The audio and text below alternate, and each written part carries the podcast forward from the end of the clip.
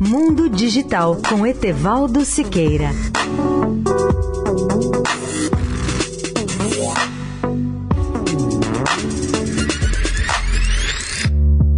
Olá, amigos da Eldorado.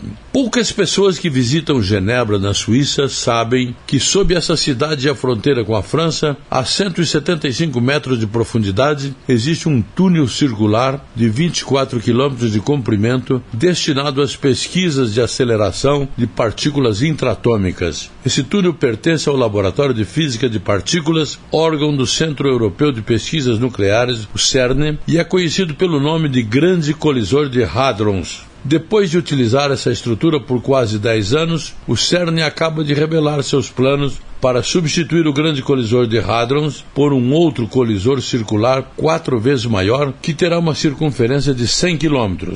Com isso, as partículas vão colidir com uma energia dez vezes maior do que a do atual colisor. Por que é necessário esse novo colisor? É a pergunta que muitos fazem. Até aqui, o maior sucesso desse colisor inicial foi encontrar o bóson de Higgs como a menor partícula elementar que teria dado origem aos átomos. Com o novo colisor, os físicos do CERN esperam poder pesquisar a natureza desse bóson de Higgs, Além disso, as novas investigações poderão permitir que a física possa esclarecer algumas grandes questões ainda sem respostas sobre o nosso universo, como, por exemplo, a natureza da matéria escura. O novo colisor de 100 km de comprimento poderá estar em operação até 2040. Custará cerca de 15 bilhões de euros, cerca de 17 bilhões de dólares e estará em funcionamento para esmagar os prótons lá no ano de 2040. Para saber mais sobre o projeto, sugiro ao ouvinte da Eldorado que acesse o nosso portal www.mundodigital.net.br. Mundo Digital tudo junto.